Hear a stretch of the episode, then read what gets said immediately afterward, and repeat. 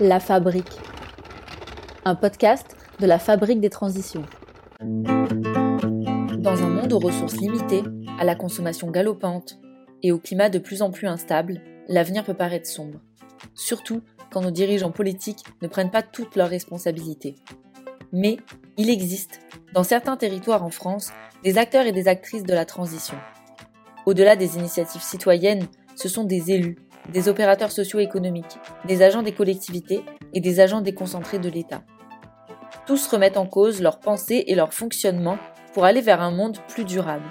Ce sont de ces territoires pilotes, de ces acteurs pionniers dont nous parlons ici.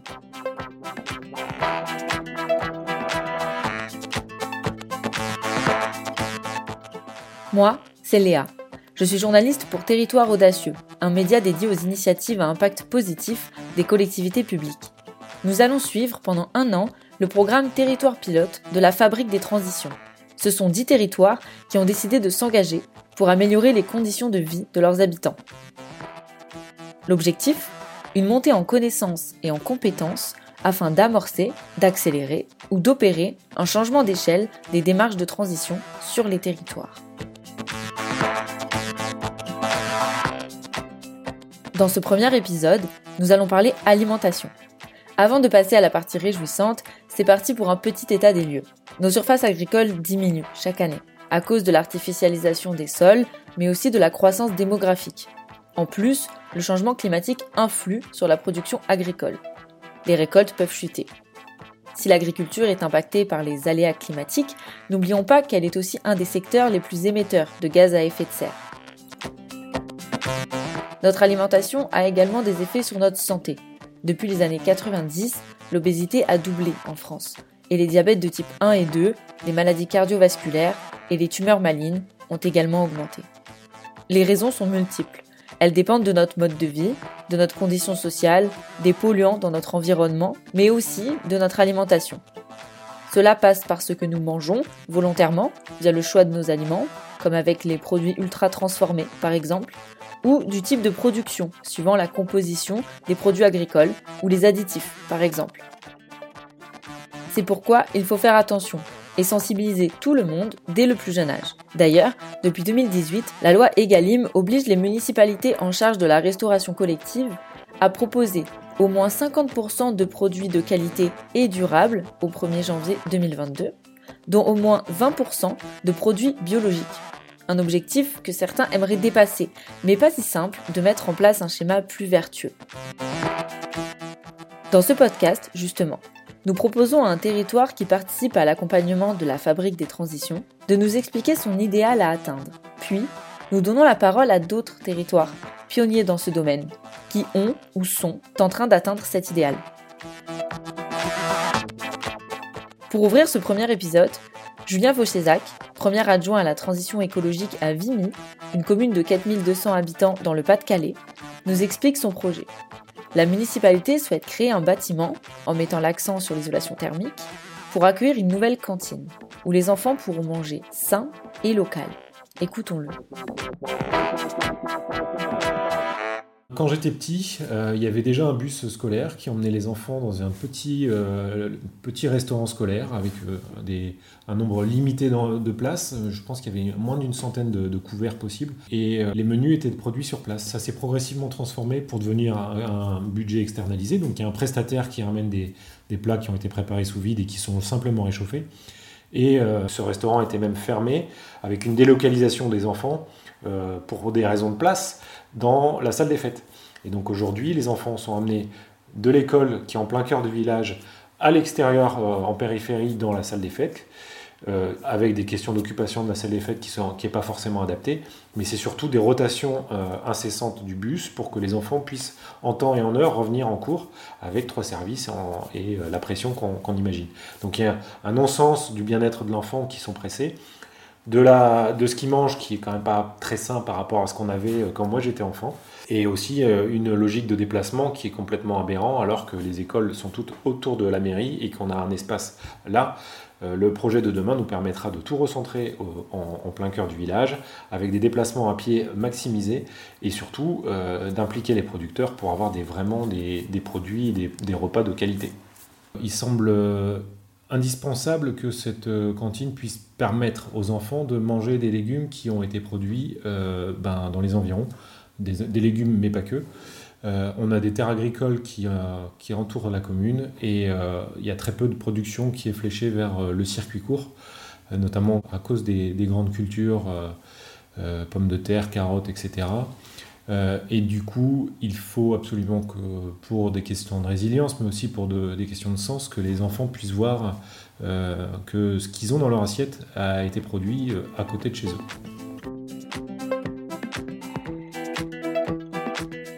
Vous allez maintenant découvrir deux témoignages d'élus. Ils vont vous faire découvrir deux manières différentes d'entrer en transition pour aller vers plus de résilience alimentaire sur leur territoire. On se retrouve juste après pour débriefer. Bonjour, je m'appelle Gilles Perron, je suis adjoint au maire de la ville de Montsartou dans les Alpes-Maritimes. Je suis délégué à l'enfance, à l'éducation et à l'alimentation. Je vais vous raconter le, projet alimentaire de, de qui, a commencé par une vraie et forte prise de conscience en 1998 au moment de la vache folle, où on s'est rendu compte que des enjeux santé environnementaux pouvaient poser d'énormes problèmes euh, jusqu'à empoisonner les, gens. Depuis, on construit un projet autour de la restauration scolaire, puisque c'est l'entrée première des villes dans, l'alimentation. Et on a décidé de faire une, cantine qui, qui réponde aux enjeux de la santé et de l'environnement. Pour cela, on a travaillé dans un premier temps euh, tout l'équilibre alimentaire. Euh, à partir du plan national nutrition santé, en fait, pour diminuer les graisses, le sel, le sucre, aller vers euh, des produits euh, plus bruts, plus de saison, et aussi moins raffinés, avec notamment des céréales euh, complètes ou, semi-complètes. Mais très vite, on s'est rendu compte aussi que, ces produits, plus de fruits et légumes, des céréales plus complètes, eh ben, faisaient ingérer aux enfants beaucoup de pesticides. Donc pour la santé, c'était pas forcément très bon, et pour l'environnement non plus. Et c'est pour ça qu'en 2008, au moment du Grenelle de l'environnement, rappelez-vous qu'on avait déjà l'objectif de mettre 20% de bio en restauration collective. On s'est dit, mais oui, le bio, c'est hyper important pour la santé, pour l'environnement. Mais si c'est si important que ça, pourquoi s'arrêter à 20% et pourquoi ne pas aller au-delà? Et on s'est dit, nous, on veut atteindre 100% de bio le plus vite possible à coût constant. Voilà le challenge qu'on s'est lancé en 2008. Et on a réussi à l'atteindre au 1er janvier 2012. Donc ça va faire 10 ans que notre cantine est 100% bio, à coût constant, puisque on a réussi à diminuer de 6 centimes le coût de revient des repas en passant de 25% à 100% de bio, en travaillant essentiellement sur la diminution de gaspillage alimentaire associée à une diversification des protéines et à une réduction de la part de, viande dans, dans, nos menus. La restauration collective de Montsartou, c'est 1300 couverts chaque jour. Euh, qui correspondent aux enfants des écoles et au personnel euh, municipal. On a trois groupes scolaires et trois cuisines. On a fait le choix d'une cuisine par établissement, donc on n'a pas de liaison chaude ou de liaison froide. On est vraiment en cuisson directe sur place. On en voulait une cuisine la plus familiale et la plus naturelle possible. Il euh, faut savoir que nos crèches sont aussi en, 100% bio avec chacune euh, leur cuisine. Et petite cerise sur le gâteau, il y a deux ans, euh, les enfants, à force de râler au collège, en arrivant au collège, euh, qui voulaient manger bio, la principale, il y a deux ans, a, décidé de passer en 100% bio aussi. Ça fait qu'on est la seule commune de France à manger 100% bio de la crèche au collège. Et on n'a pas de lycée, donc ça va s'arrêter là. donc, la leçon qu'on en tire, c'est que c'est possible d'abord, et qu'en fait, ça a été beaucoup plus simple qu'on avait pu l'imaginer et, je pense que c'est pour ça qu'il ne faut pas hésiter à se fixer des objectifs ambitieux parce qu'on développe du coup une méthodologie euh, de travail euh, beaucoup plus forte qui permet d'aller beaucoup plus loin. Le deuxième frein qu'on a réussi à lever, c'est celui de l'approvisionnement, parce qu'effectivement, les élus, quand on leur parle de, de cantine bio, euh, ils nous disent ça va être trop cher, puis ils nous disent façon, il n'y a pas de cette production, il n'y a pas de production locale. La première chose que, que je répondrai à cette affirmation, c'est que euh, le local est loin d'être suffisant. C'est-à-dire du local qui n'est pas associé à un mode de production euh, écologique, bio ou d'autres systèmes euh, agroécologiques, n'est pas un système vertueux pour le climat, ni pour la santé des gens qui, qui consomment. Donc c'est loin d'être suffisant. Et donc, comme dans notre département des Alpes-Maritimes, il n'y a qu'un pour cent d'autosuffisance alimentaire, vous voyez, il n'y a pas d'agriculture chez nous, on s'est dit, ben, il n'y en a pas, on va le faire. Et c'est comme ça qu'on a eu l'idée de créer la Régie municipale agricole, qui a 10 ans aussi. la première embauche d'agriculteurs euh, par la commune a été faite en mars 2011. Et aujourd'hui, on fournit 96% des légumes que mangent les enfants en bio à la cantine, euh, soit en produits frais, soit aussi en, produits surgelés, parce qu'on a mis en place une, unité de transformation. La leçon qu'on a tirée de tout ça, c'est que ben, une ville doit travailler pour l'alimentation. C'est pour ça qu'en dans notre PLU de 2012, on a triplé les surfaces classées agricoles. On est sur la côte d'Azur, vous imaginez l'engagement politique que ça représente, mais sans foncier, on ne construira pas de souveraineté alimentaire. On a délibéré pour verser des aides à l'installation des agriculteurs biologiques, des aides financières. Le troisième point qu'on a fait, c'est un projet alimentaire territorial qui a été labellisé en, en 2017 et pourquoi on a décidé de, faire de passer de, notre gestion de la cantine à un projet alimentaire territorial? C'est parce que dans une enquête, on a réalisé que 87% des familles avaient modifié leurs pratiques alimentaires à partir de ce que les enfants racontaient de la cantine et des ateliers qu'ils faisaient autour euh, de la cantine, de l'alimentation durable, du jardinage, etc. Et on s'est dit, il faut absolument accompagner et amplifier ce changement de pratique alimentaire et c'est pour ça qu'on a créé la Maison d'éducation à l'alimentation durable, qui travaille sur l'installation d'agriculteurs bio, qui travaille sur une dynamique économique autour de l'alimentation durable, qui travaille sur l'éducation de tous les publics à l'alimentation durable, des enfants aux seniors, en passant par les publics précaires, les familles, les entreprises, qui mène des recherches-actions pour euh, continuer à être toujours plus efficient dans notre projet, et le cinquième axe de notre euh, PAT, c'est l'essaimage et le partage de notre projet avec d'autres collectivités euh, territoriales, comme je suis en train de le faire. Depuis 2018, on est à plus de 500 collectivités qui sont venues nous solliciter pour les accompagner.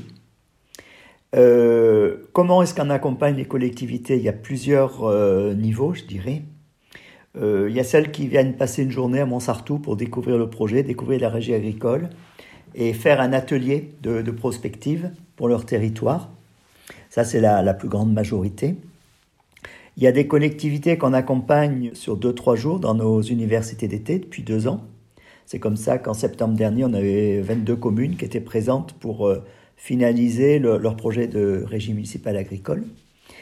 Euh, on a des réseaux, un réseau français qui s'appelle Cantine Durable Territoire Engagé, où on a accompagné neuf collectivités pendant deux ans pour utiliser le levier de la restauration collective pour construire un projet alimentaire durable sur leur territoire. On a le même projet au niveau européen où on a accompagné dans un premier temps civil et puis là on a quatre nouvelles villes. Euh, et aussi on a un diplôme universitaire en partenariat avec l'Université Côte d'Azur et l'association M Bio. Euh, qui forment en six mois des chefs de projet alimentation durable pour les collectivités territoriales. C'est soit une formation des agents des collectivités, soit une formation de gens en reconversion ou qui, sont encore étudiants, qui veulent travailler sur ces projets alimentaires euh, auprès des collectivités. Et euh, donc vous voyez que c'est extrêmement large, et, mais tout ça, ça a permis, euh, les régies agricoles actuellement, il y en a au moins une vingtaine en France, toutes celles qui existent, les communes sont passées par Montsartou. Des communes qui visent le 100% bio, il y en a de plus en plus, elles sont passées par Montsartou. Et pas que, hein, je ne dis pas qu'il n'y a que nous qui faisons des choses, hein, mais on contribue à, cette synergie. C'est possible avec tout type de territoire. Ça, j'en suis sûr à 100%. Euh, on nous renvoie souvent que nous, on est une petite ville et que c'est facile. On est à 10 000 habitants. Actuellement, on, accompagne Liège et sa, périphérie qui fait 600 000 habitants, Wrocław en Pologne qui fait 700 000 habitants. Euh, et on a accompagné des petits villages qui font 400 habitants. Donc voilà, on, pense que ce n'est pas une échelle de taille de collectivité qui est un frein, c'est plutôt la, la vision. Quant à la régie municipale agricole, effectivement, il y a des villes beaucoup plus urbaines que d'autres où c'est compliqué. Alors, il faut savoir que nous, on est quand même dans une zone très urbanisée, la Côte d'Azur. Hein. Il y a guère plus urbanisé que la Côte d'Azur.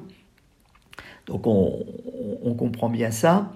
Et, mais je vois des villes, par exemple, si on prend la ville de, de, Carpentras, euh, qui actuellement crée une régie municipale, ben, elle l'a créée sur une commune voisine parce qu'elle n'avait pas le foncier, qu'elle a, elle a, pu acquérir du foncier sur une commune voisine. Donc, euh, je veux dire, euh, si on prend Paris, Paris ne produira jamais sa nourriture sur ses terres, mais peut travailler en coopération avec d'autres territoires dans un rayon de 250-300 km et, et porter, euh, elle peut même faire éventuellement du portage de foncier ou de l'aide à, la dynamique agricole de, ces territoires. Donc moi je pense que euh, on ne peut pas coller des réponses d'un territoire à l'autre, chaque territoire a ses particularités, mais euh, la dynamique, la vision, elle est complètement transposable à tout type de territoire. Moi, je crois que les villes qu'on accompagne, faut absolument ne pas se limiter à vouloir relocaliser la, euh, la production agricole. C'est trop réducteur, c'est-à-dire que l'impact climatique de l'alimentation sur les gaz à effet de serre, c'est 90% le mode de production, 10% le transport. Donc euh, il vaut mieux du bio qui vienne un peu plus loin que du conventionnel chimique qui, qui, qui est produit sur notre territoire. Et, ça, c'est un message qui, n'est pas, qui n'est pas intégré dans, dans l'esprit de beaucoup de citoyennes, beaucoup d'élus. On croit que ce qui est devant chez soi est toujours bien, beau, propre. Euh, non, si c'est chimique, ça sera, ça sera pas bon. Donc il faut avant tout du bio, mais, le bio, le bio, le local sans le bio a, pas de sens pour moi. Et c'est surtout pas comme ça qu'il faut travailler. Nous, on s'est posé euh, une vision en 2035 de notre territoire concernant l'alimentation. On s'est fixé des objectifs hyper ambitieux. 50% euh, de l'alimentation des, habitants de Montsartou produite sur notre territoire.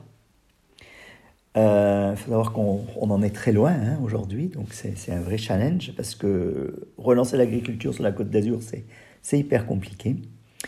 Euh, c'est de dire aussi que euh, ben on n'aurait plus euh, à accompagner de collectivités dans le partage de notre projet parce qu'il y aurait suffisamment de collectivités qui se seraient mises en mouvement et en construction de projets pour atteindre cet objectif final global, c'est d'avoir sur nos territoires une alimentation qui est bonne pour la santé, qui lutte contre le réchauffement climatique, qui est favorable à l'environnement et à la biodiversité. Et, donc ça, ça nous donne des ailes pour, euh, pour avancer encore plus vite, euh, parce que vous voyez que les, objectifs sont hyper ambitieux euh, en 15 ans, mais, mais c'est comme ça qu'on génère notre énergie.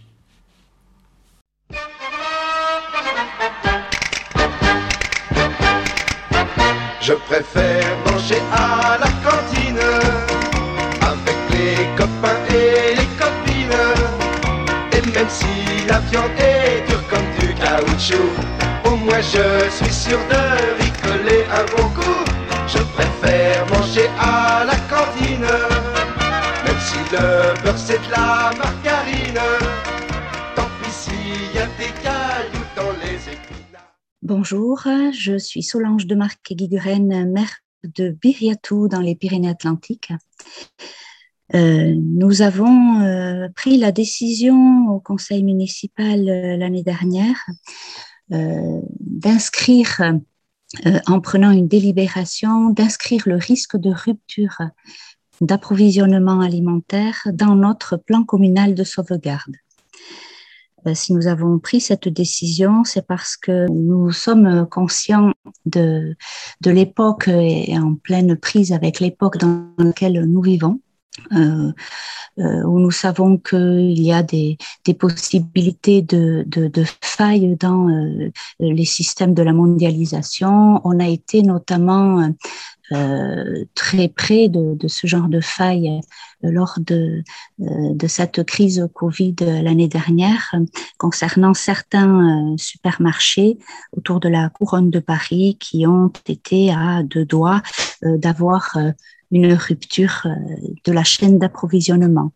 nous ne sommes pas à l'abri non plus de problèmes, soit de cyberattaques, on l'a vu à plusieurs reprises autour de nous, euh, même si c'est dans d'autres pays, on n'est pas non plus à l'abri euh, de, de grèves euh, dans la chaîne logistique, que ce soit du côté des transporteurs.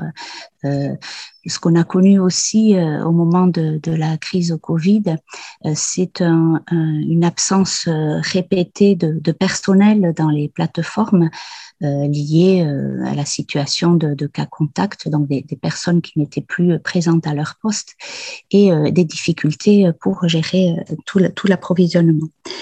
Donc, fort de, ces constats, et, aussi parce que c'est une préoccupation que nous avons sur le territoire et sur le Pays basque plus largement, c'est la préoccupation de relocaliser notre économie de, de manière générale, mais surtout sur tout ce qui est effectivement chaîne alimentaire, agriculture, consommation. Euh, alors, ça nous permet quoi de l'inscrire dans le plan communal de sauvegarde? Mais ça permet déjà de l'inscrire quelque part dans le marbre et de nous rappeler euh, chaque jour notre engagement d'élu par rapport à notre commune. Donc, en l'inscrivant, nous avons une obligation euh, de résultat, peut-être pas, mais en tout cas l'obligation de faire. Et, euh, et, nous avons commencé donc à mettre euh, en place toute la prévention liée à ce plan communal de sauvegarde, puisque c'est cette partie surtout qui est, qui est intéressante. C'est pas forcément le moment euh, de la crise éventuelle qui arrive avec euh, la, la, rupture, mais c'est toute la préparation avant qui permet déjà aux populations d'être avisées euh, d'avoir prévu des chaînes de solidarité, euh, d'avoir appris, euh, par exemple, à, réaliser des stocks familiaux euh, pour une semaine, 15 jours. Et, et au-delà aussi de se réapproprier une consommation vivrière directe à travers la remise en, en service de potager en friche, par exemple, qui ont été abandonnés parce que les personnes un peu âgées, par exemple, ne, ne, vont plus les cultiver.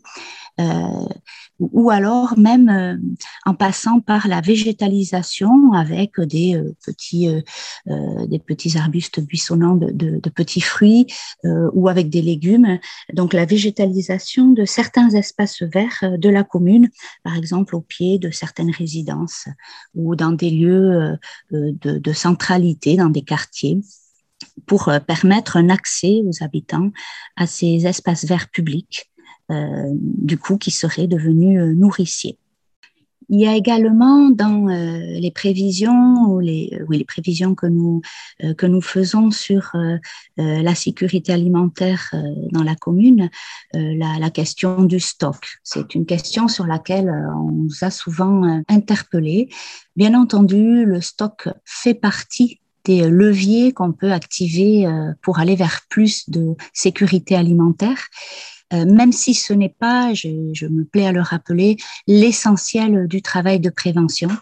Euh, en tout cas, sensibiliser au stock euh, individuel, c'est une première chose, mais également nous prendre en charge une partie du stock communal. Euh, donc c'est un vaste sujet euh, qui n'est pas vraiment travaillé euh, euh autour de nous, euh, qui est neuf, donc qui nous a demandé euh, vraiment d'aller investiguer sur ce qui existe, ce qui est à faire, comment le faire.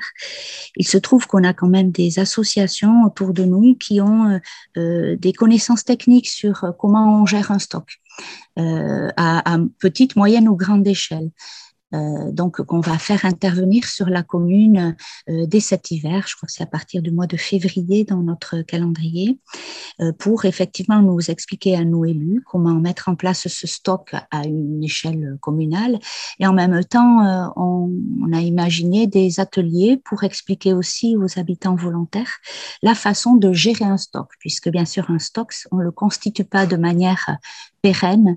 C'est un stock vivant, c'est-à-dire qu'on doit dégager les denrées au fur et à mesure euh, de, l'arrivée de, de, la date euh, de la péremption. Alors on va commencer nous tout doucettement par la, la, cantine, donc constituer un stock pour la centaine d'enfants que nous nourrissons à travers notre cantine dans la commune. Alors comment on fait? Ben, Déjà, on, a prévu un espace dans l'agrandissement de, de, notre cantine actuelle. On est en plein travaux. Euh, cela sera livré en, en, 2023. Et effectivement, on a imaginé un espace où on va pouvoir mettre du contenu, du stock. Et ensuite, pour ce qui est stock communal plus largement, euh, ça reste encore à, à, à, mettre en place. Hein, on, est, on est en train de réfléchir dessus. Euh, il, y a, y a le stock euh, sec, j'ai envie de dire, et puis il y a aussi le stock euh, vivant sur pied. Euh, là aussi, on a avancé notre réflexion. Nous allons mettre des au niveau euh, des espaces euh, naturels. Mais ce n'est qu'un exemple puisque euh, les stocks sur, sur pied, les stocks vivants, c'est aussi tout ce qu'on va pouvoir mettre en place, que ce soit dans les fruitiers, les légumes, etc. Nous avons déjà dans un premier temps rencontré à plusieurs reprises les agriculteurs de notre commune pour savoir un petit peu comment ils se, euh, ils se positionnaient euh, par rapport à leur, leur, activité, si jamais il y avait des potentiels qu'ils aimeraient euh, rendre euh, plus euh, plus réel, euh, par exemple augmenter leur production. Est-ce qu'ils avaient des besoins en foncier agricole? Donc on a on a fait ce, ce, petit état des lieux avec les quelques agriculteurs que, que nous avons. Et effectivement, il y a une vraie volonté de s'inscrire dans cette dynamique de, de rendre la commune un peu plus résiliente. Par exemple, euh, ils ont émis euh, la, euh, la, volonté de, de, réinvestir, reconquérir d'une certaine manière les, les, terres du massif montagneux que nous avons sur la commune, en y mettant par exemple une partie de leur troupeau au vin ou en, en, y plaçant des bêtes un petit peu plus rustiques puisque nous avons une montagne qui est un peu, un peu rude au niveau de, de la qualité des végétaux pour, euh, pour le bétail.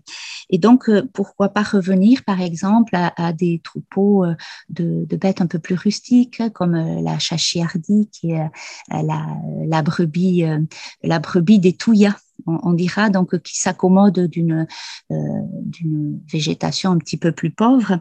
Et vraiment, c'est une idée qui a été reprise par plusieurs euh, éleveurs euh, de réinvestir cette montagne ensemble, s'il y a une vraie volonté communale de les accompagner.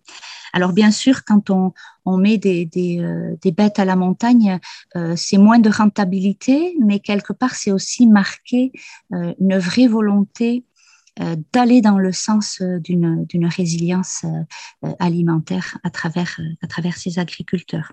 Un autre levier très important pour réaliser la, sécurité alimentaire de notre commune, c'est de ne pas oublier qu'on ne peut pas travailler seul. À l'échelle d'une commune comme la nôtre, euh, on ne peut pas réaliser une résilience alimentaire seul au monde. Nous nous sommes inscrits également pour aller au-delà de la commune euh, dans une dynamique cantonale avec les deux autres communes du canton, Andaille et Urugne. Et nous avons par exemple fait appel, euh, il y a maintenant plusieurs mois, à, euh, à un outil de la commune d'Andaille qui s'appelle l'ANECO, qui est un outil de développement local et qui nous a accompagnés, les trois communes, dans la constitution d'un diagnostic alimentaire de territoire notamment concernant les besoins et les offres en matière de restauration collective.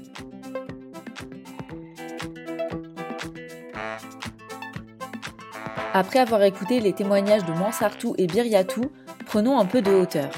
J'ai rencontré Madeleine Charlie, déléguée au partenariat et ancienne directrice de Solagro, c'est une association qui existe depuis 40 ans et qui initie, promeut et accompagne les transitions énergétiques, agricoles et alimentaires.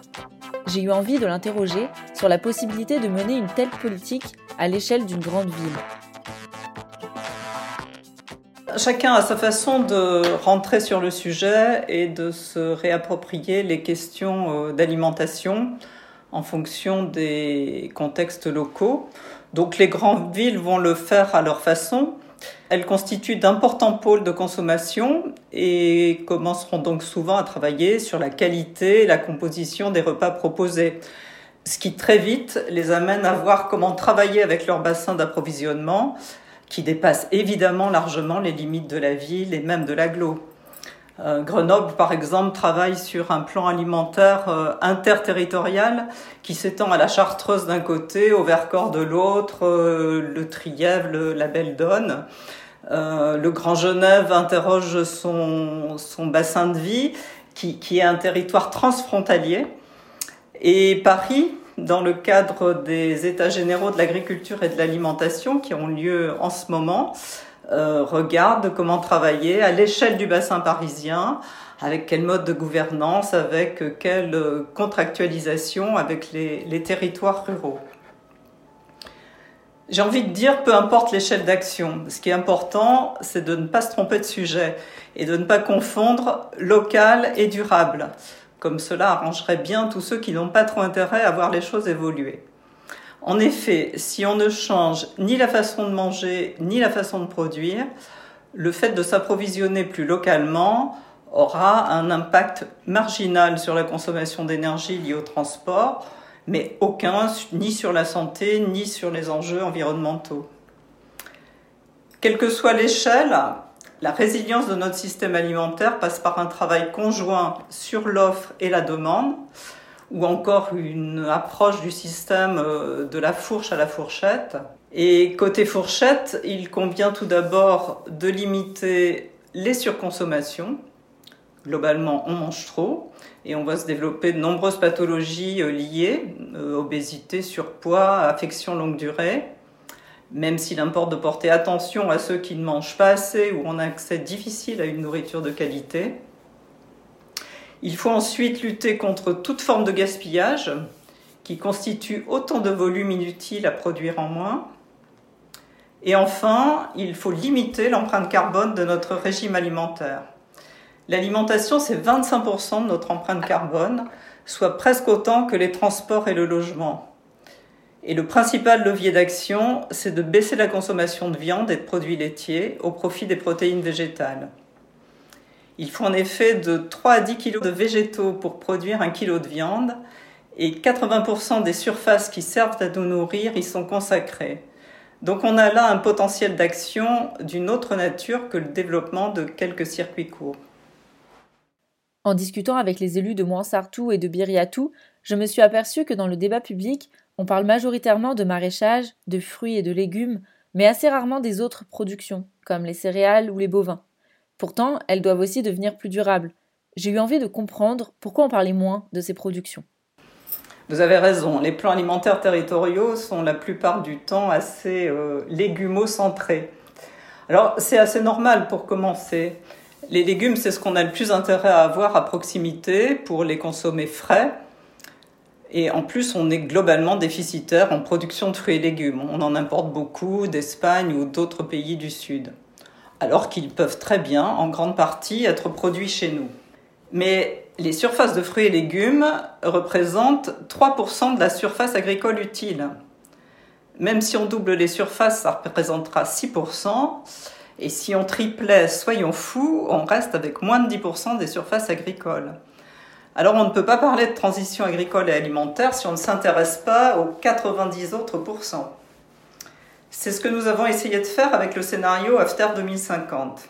Alors, l'objectif du scénario After 2050, c'était de voir si, avec les terres dont on dispose, qui rétrécissent chaque année du fait de l'artificialisation, est-ce qu'on peut à la fois nourrir bien tout le monde, produire de l'énergie et des matériaux en substitution au carbone fossile qu'il faut définitivement arrêter de sortir de terre, et en même temps ralentir le dérèglement climatique, la perte de biodiversité et en finir avec les pollutions de toutes sortes des eaux, des sols, de nos aliments.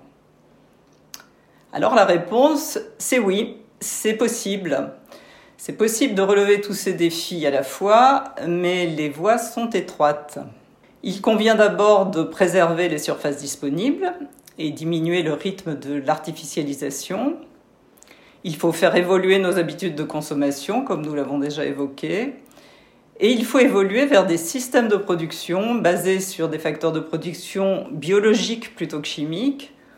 Euh, exemple des légumineuses plutôt que des engrais azotés de synthèse, la lutte biologique plutôt que des pesticides, des pratiques culturelles qui préservent la matière organique des sols et leur activité biologique, ce qui conduit à l'organisation de rotations plus longues et plus diversifiées, et au passage plus résilientes face aux aléas climatiques qui s'accentuent. Concrètement, pour y arriver, d'ici 2050, dans nos assiettes, on divise au moins par deux les surconsommations et les gaspillages, et on inverse la part de protéines végétales et animales. Aujourd'hui, c'est deux tiers de protéines animales, un tiers de protéines végétales. Et donc, on évolue vers un tiers de protéines animales, viande et lait, et deux tiers de protéines végétales, céréales et légumes secs. Pour la production végétale, on vise la moitié en agriculture biologique. Ça correspond à peu près au développement observé ces toutes dernières années. Et la moitié en agriculture, j'ai envie de dire vraiment agroécologique, hein, travail du sol simplifié, couverts végétaux, culture associée et faible recours aux intrants chimiques. Alors ça, c'est ce que serait censé encourager notre politique agricole commune si elle était en accord avec les objectifs climatiques et environnementaux que nous nous sommes par ailleurs communément fixés. Pour les animaux, ben, c'est une réduction des cheptels en lien avec la baisse de la consommation de viande, des productions sous label ou signe de qualité, c'est le fameux moins mais mieux, et pour les bovins, le développement de races mixtes qui valorisent au mieux euh, les prairies naturelles.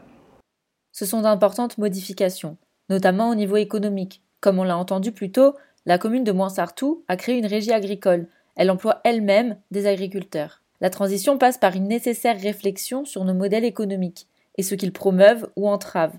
J'ai voulu savoir ce qu'en pensait Madeleine Charru. Alors c'est effectivement un changement de modèle, pas seulement économique.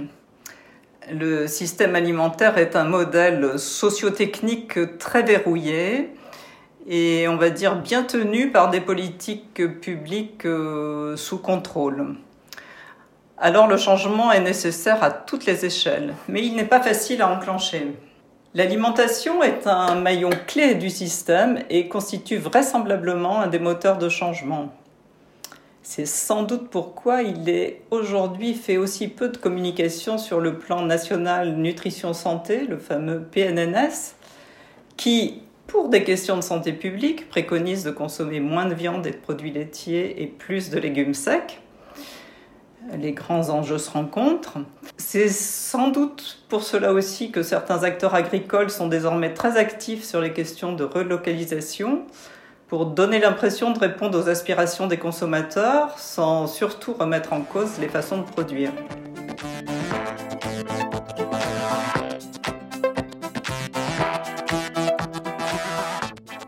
C'est la fin de ce premier épisode de La Fabrique.